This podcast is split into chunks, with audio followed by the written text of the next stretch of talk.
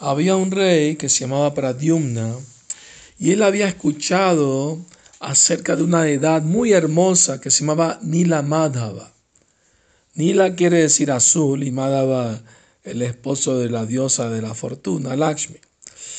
Y él mandó emisarios por toda la India buscando esa deidad. Uno de ellos era un brahmana que llegó a un lugar donde había una comunidad de cuidadores de cerdos, ¿no? Eh, y él conoció al rey de esa gente y se enamoró de la hija de él que se llamaba Lalita y se casó con ella. Pero seguía buscando la deidad, por supuesto. Y él se dio cuenta que su suegro salía eh, por la mañana y regresaba tarde, ¿ah? regresaba por la tarde, pero olía muy fragante, muy celestial cuando volvía. Entonces él le preguntó a su esposa, Lalita, ¿a dónde va tu padre todos los días y regresa así muy feliz, muy extático, muy perfumado? Entonces ella le dijo que su padre iba a adorar la deidad Nilamada, ¿no? En una montaña sagrada. Entonces le dijo, por favor, yo he estado muchos años buscando tener la oportunidad de ver a esa deidad, por favor, ayúdame a ir, a ir allí. Entonces él dijo, está bien, voy a hablar con mi padre para que te lleve.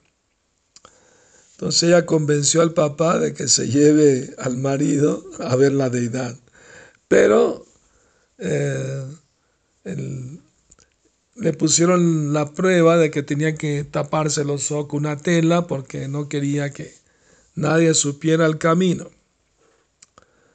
Hasta allá. Pero entonces la esposa lo ayudó eh, y le puso en el bolsillo unas semillas de, de un cereal, cebada, creo, y tenía un huequito en el bolsillo, así que en el camino iba cayendo los granitos. y cuando llegaron donde estaba la deidad, él la vio muy hermosa, deidad bellísima. Y, y el suegro le contó que hasta semidioses venían a adorar esa deidad y ofrecerle arte y ofrecerle alimentos. ¿No? Y que él, pues, por misericordia del Señor, se le reveló y estaba adorando su forma tan hermosa. Entonces, eh, claro, la cebada, las semillas que cayeron, crecieron en plantas, y así él, el brahmana, podía saber dónde estaba la deidad. Entonces, regresó a Jagannath Puri, le contó a la esposa que tenía que irse de viaje, y le dijo al rey Pradyumna, ya sé dónde está la deidad, vamos para allá. Y el rey muy feliz, muy contento, salió con varios soldados, ministros que lo acompañaron y, arrestaron al rey de, los, de la comunidad de cuidadores de cerdos, eh, los Shavaras se llaman. Bueno, entonces cuando llegaron, siguiendo los arbolitos, la plantita de cebada, llegaron al lugar, ya no estaba la deidad. Había desaparecido. Y el rey se puso muy, muy triste, muy acongojado.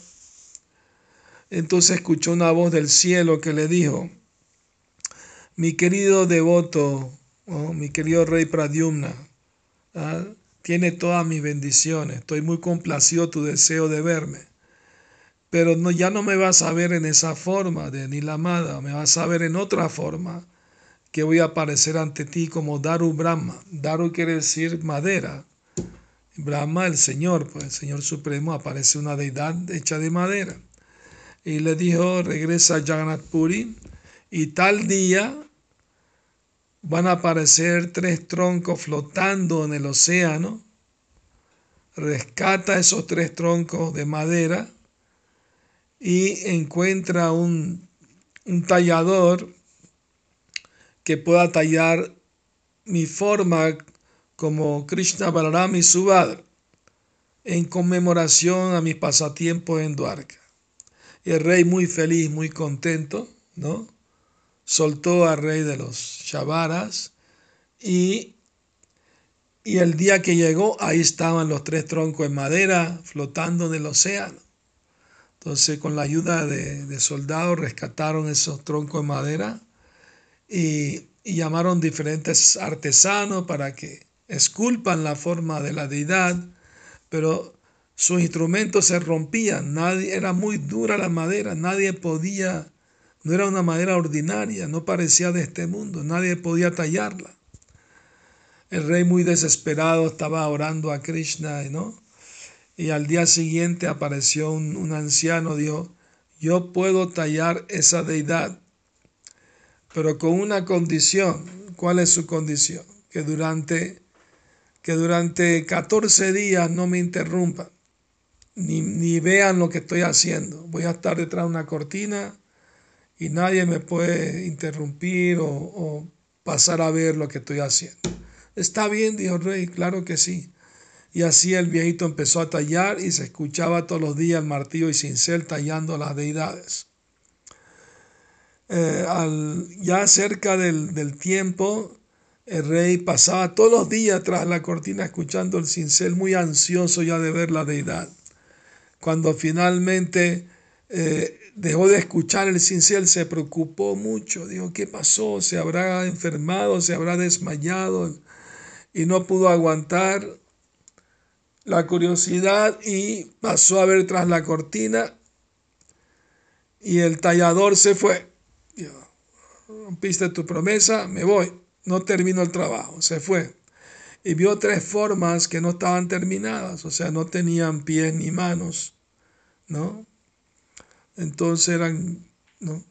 Entonces el rey estaba muy triste, pensó, oye, cometí una grave ofensa al Señor, voy a ayunar y eh, voy a ayunar hasta, hasta que el Señor me perdone o abandono mi vida. Entonces después de ayunar tres días seguidos, el rey estaba muy débil y en, una noche se le apareció Krishna en el sueño, le dijo, mi querido rey Pradyumna, estoy muy complacido contigo, no estoy ofendido para nada por lo que hiciste, todo lo contrario, este es mi pasatiempo. Yo escogí aparecer de esa manera para conmemorar un pasatiempo que sucedió en Duarca, cuando yo escuché junto con mi hermano Balaram y mi hermana Subhadra, la reina, escuchando a Rohini, la mamá de Balaram, hablando de mis pasatiempos con las gopis, entré en éxtasis, se me agrandaron los ojos, se me escogieron se me encogieron los, los, brazos, las manos y los pies y me, me dibujó una gran sonrisa. Entonces, para conmemorar, y Balaram y, y Subhadra les pasó lo mismo. Entonces, para conmemorar ese pasatiempo, decidí aparecer en esa forma. No creas que está incompleta. es así mi deseo. Ese rey, rey muy feliz, ¿no? Mandó a pintar las deidades y y tenía que ir a... El rey era tan poderoso, era un devoto puro de Krishna, que viajó en un aeroplano hasta el planeta de Brahma, Brahma loca, y le pidió a Brahma que instalara las deidades.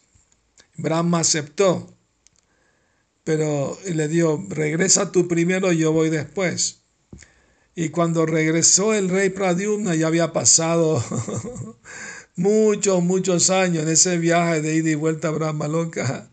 Ya, y, él había hecho un templo. El rey había hecho un templo para las deidades, pero con el tiempo se cubrió de arena. De, no se veía el templo, ¿no? Entonces, eh, y cuando llegó, había otro rey. Había pasado mucho tiempo, pensaron que él había muerto, había desaparecido y otra persona ocupó el trono.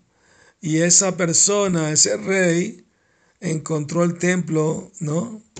Eh, bajo la arena y lo redescubrió iba a instalar otra deidad allí. Entonces el rey Pradyumna reveló su verdadera identidad como el, el, el que realmente el rey que hizo el templo. Claro, era difícil de creer porque había sucedido hace mucho tiempo, pero el rey pudo presentar varias pruebas, incluso el brahmana que lo ayudó había reencarnado, varios de sus ministros habían reencarnado y, los reconoció, ellos lo reconocieron, total que fue algo muy emocionante, muy único, ¿no? muy eh, divino y trascendental. Entonces el, rey aceptó y, y, le cedió el trono al rey Pradyumna y así vino Brahma, vino Narada, vinieron grandes sabios e instalaron las deidades Jagannath, Baladevi y Subhadra. Sri Jagannath Swami ki jai. Gora Prema Nandi Hari Hari Bol.